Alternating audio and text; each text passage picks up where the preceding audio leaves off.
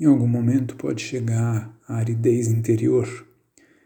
Essa aridez pode se dar por uma prova de Deus, como aconteceu com não poucos santos, Santa Teresa, é, Santa Teresa de Calcutá e muitos outros.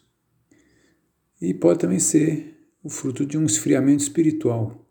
Então, por acomodação, a alma perde o gosto em estar com Deus e então se esfria e tudo passa a ter esse sentido assim de frieza.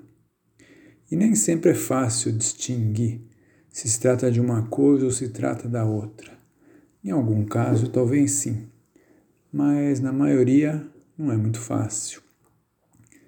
O que a gente deve pensar que esses momentos assim de aridez são momentos de fortalecimento.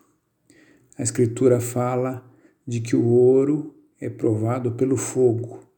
É no fogo que se vê qual o verdadeiro e o bom ouro. Hum?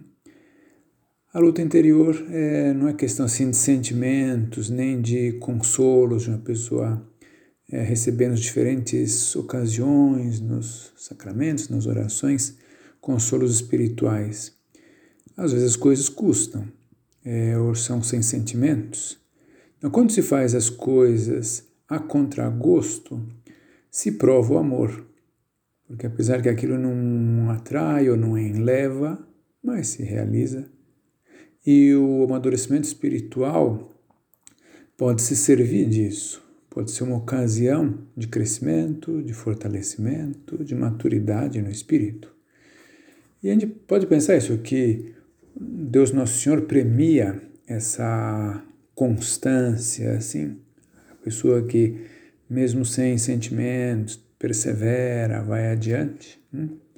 Então, é, o que deve acontecer nesses momentos, independentemente daquilo que eu dizia, se foi uma questão de esfriamento pessoal ou de se é uma prova que Deus está permitindo, você deve procurar perseverar nas práticas de piedade, nas orações vocais, no terço, na participação na missa ou na oração é, mental, ou nas leituras espirituais, nos exames de consciência, etc.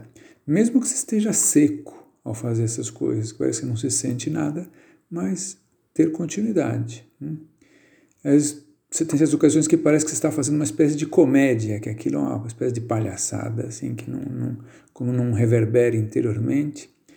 Olha, São José Maria animava a pensar que é uma comédia diante de Deus.